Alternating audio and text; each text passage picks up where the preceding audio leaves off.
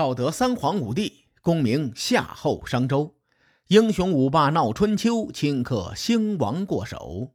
青史几行名姓，北邙无数荒丘。前人种地，后人收，说甚龙争虎斗？上回咱们说到，齐桓公刚刚安定好魏国的灭顶之灾，此时春秋霸主面对着北有戎狄，南有楚国的两难困境。他琢磨着，究竟北上还是南下？这是一个很艰难的抉择呀！牵一发而动全身，换任何一个人都不得不谨慎判断。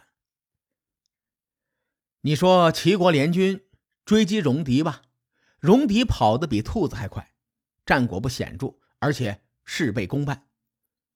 楚国还在蠢蠢欲动啊，说不准他们会趁齐桓公北上的机会入侵中原。可齐桓公不追吧？戎狄这两年时不时就来骚扰，威胁中原的安危，又不能不管。当时齐桓公的儿子公子无亏就率领着兵车三百，甲士三千，戍守在曹地，不敢轻举妄动。时代的走向从来不以个人的意志为转移。既然齐桓公不好选择，那历史就帮他选了。在魏国遭受灭顶之灾的第二年，也就是公元前六百五十九年的春天，戎狄再次南侵。此时呢，他们将目标放在了邢国的身上。为什么是邢国？咱们上文分析过啊。到了此时，还要多加一点，就是魏国的曹地有齐军驻守，宋国、鲁国与曹地都接壤，随时可以渡过黄河，增兵北上。戎狄这个时候再来骚扰魏国，那就是自寻死路。他们又不傻，自然会选择好下手的邢国。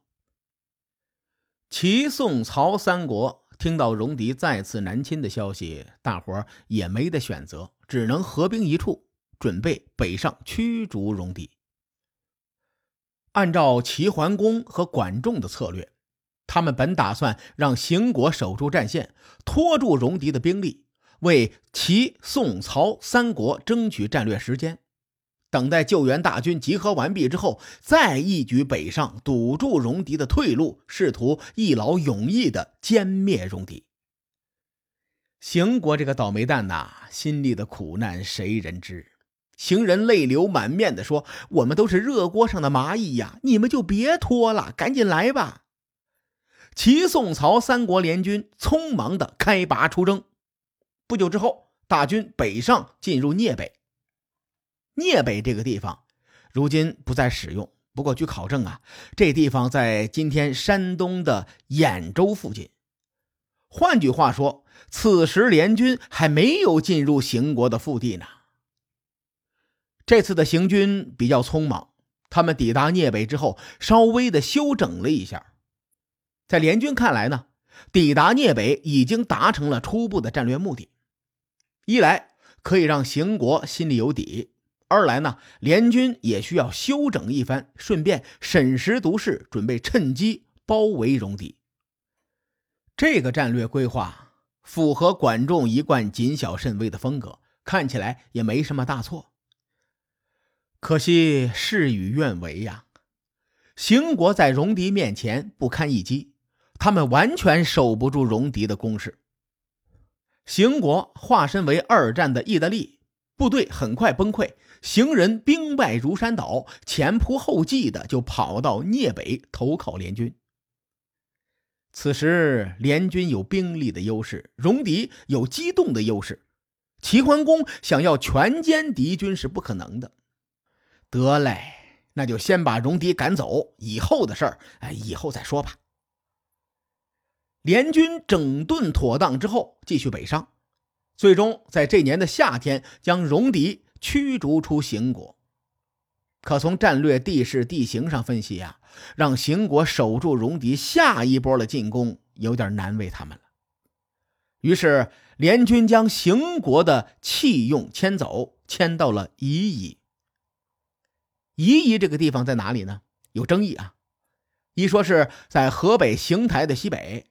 一说呢，是在今天山东聊城附近；我比较倾向于山东聊城附近这个说法，因为邢台本身就是邢国的故地，迁到邢台对邢国来说意义不大呀。而聊城这个地方呢，与当时的齐鲁曹接壤，西南面一点儿就是曹地和宋国，也就是重建中的魏国和宋国。邢国迁到聊城附近，与这几个东方大国联系的更密切。万一戎狄再次入侵，这几个中原诸侯国出兵救援就会更方便一些。除此之外，还有一点也能侧面支撑一下我这个判断：在邢国迁都不久之后，魏国休养生息过来，魏文公将邢国给吞并了。所以呢，这两个重建的国家应该距离很近。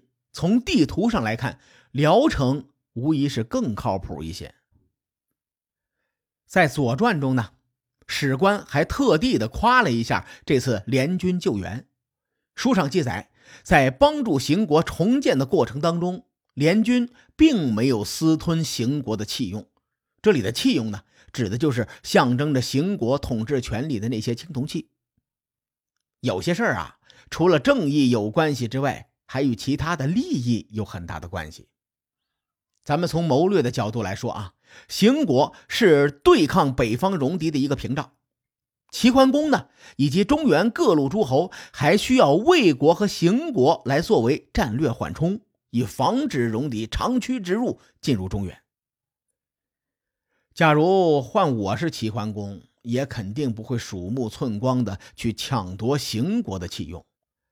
列位可以仔细的琢磨一下：假如我抢了邢国的东西，万一邢国怀恨在心，破罐子破摔，在下次戎狄入侵的时候倒戈一击，那画面太美了，我不敢想啊！列位，翻开地图，咱们可以看到，过了聊城，可就接近齐国的边境了。齐桓公如果处理不好与邢国的地缘关系，回头被邢国突然来那么一下子，换谁都受不了啊！如果邢国的这一刀子还是趁着齐国出兵伐楚的关键时刻捅，想想就知道，那可是会死人的。毕竟齐楚争霸才是这个时代的核心。齐桓公以及其他的中原诸侯国，从自身利益的角度出发，也得防着楚国。对于在对抗戎狄的过程当中，这些国家在军事上还是有所保留的。而在其他的方面呢，这些诸侯国做的还挺不错的。你比如，在公元前六百五十九年的夏天，邢国被迁到了夷邑，几路诸侯有钱出钱，有力出力，帮助邢国来修建城池。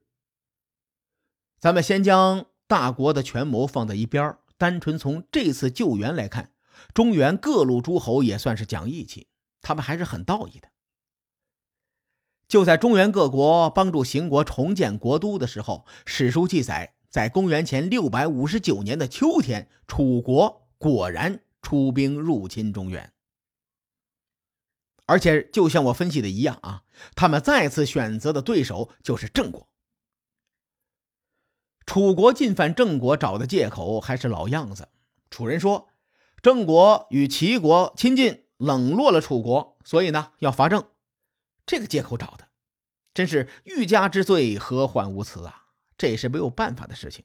谁让你郑国衰落了呢？对不对？弱就是原罪，落后就要挨打，换谁也没辙。这个时候，距离上一次楚国伐郑已经过去七年了。在这七年当中，楚国平定了子元之乱，楚成王登上了历史的舞台。而楚成王选择这个时机出兵。他也是经过战略分析的，因为中原各国最近两三年饱受戎狄的骚扰，战事不断。中原北方的两个重要的国家魏国和邢国相继遭遇了灭顶之灾，中原的战略纵深被大大的压缩。楚国这次出兵有趁机捞稻草的嫌疑。咱们放眼公元前六百五十九年的天下。主线剧情是东周帝国北方的一片乱世的景象。支线剧情呢，在帝国的西方，晋国正在逐渐的崛起，在西北方向，整合内外势力。此时，晋国无力插手中原事务。晋国的支线剧情很重要，不是我不想说，只是说了以后啊，会让呃叙事的节奏变得很乱。所以呢，待会儿咱们说完齐楚争霸的主线剧情之后，再集中的讲述晋国的风云变幻。所以呀，对楚国来说，此时北上逐鹿中原是一个好机会。而公元前六百五十九年开始，齐楚争霸正式进入了白热化的阶段。也是从这一年开始，很多史书第一次将楚国称之为楚，而不是带有贬义的荆蛮。面对楚国大举入侵郑国，中原霸主齐桓公迅速做出了反应。齐桓公号召诸侯在宋国的洛地会盟。洛地呢，又叫做称帝，一地两名。这个地方在今天河南淮阳县的西北地区。洛地会盟的参与者为齐、鲁、郑、宋、曹、朱。除了前面四个中原大国，诸国是齐桓公的铁杆小弟呀。之前咱们说过。唯一陌生的就是这个曹国。魏国、邢国两个国家重建都在曹国的附近。随着战略事态的变化，曹国的战略地位也随之上升。于是呢，他也参与了落地会盟。从表面上看，此次会盟的主要议题是救援郑国，这是表面现象。从本质上来说呢，这是齐楚两国权谋的角逐。而郑国无非是一颗棋子啊！齐桓公很早之前就想着伐楚了。早在几年前，楚国内部发动政变，平定了子元之乱。楚成王刚刚继位，权力尚且不稳。那个时候呢，齐桓公就曾与宋桓公一起商量这个事儿。要不是鲁国突然发生内乱，让鲁国变成了齐国身边的炸药桶，估计中原联军已经南下了。后来，中原又遇上了戎狄入侵，让齐桓公分身乏术，才让楚国获得了宝贵的战略时间。在公元前六百五十九年，还发生了一件事情，让我们可以看出齐桓公有些气急败坏了。这一年呢，齐桓公派人将流亡在外的哀姜给杀了，随后把哀姜的尸体送回了鲁国。列位，此前咱们说过。哀姜这姐们儿啊，没能稳定齐鲁关系，她甚至帮助庆父弑君篡位，为齐国的地缘政治带来了不确定性，导致齐桓公错过了伐楚的战略窗口。所以我觉得呢，此刻的齐桓公心狠手辣，派人杀了哀姜这事儿，多少有些泄愤的意味。从种种细节上，咱们分析啊。齐桓公应该是将楚国视为自己的战略对手，他很重视与楚国的争霸结果，所以才会迁怒于哀姜。老规矩，以上是我的一家之言，列位可以一笑了之。当楚成王面对齐桓公领衔的中原联盟的时候，他没有硬刚，相反，楚成王再次选择了战略撤退。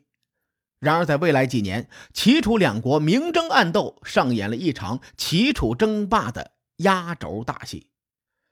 在此期间，各种权谋纷至沓来，天下波诡云谲，风云涌动。至于其中有哪些精彩的转折，各位看官，咱们下回聊。书海沉沉浮浮，千秋功过留与后人说。我是西域说书人介子先生。下期节目，咱们继续聊春秋风雨。更多精彩内容，请搜索关注微信公众号“伯乐灯”，与更多听友交流互动。伯乐灯还将定期为粉丝发放福利。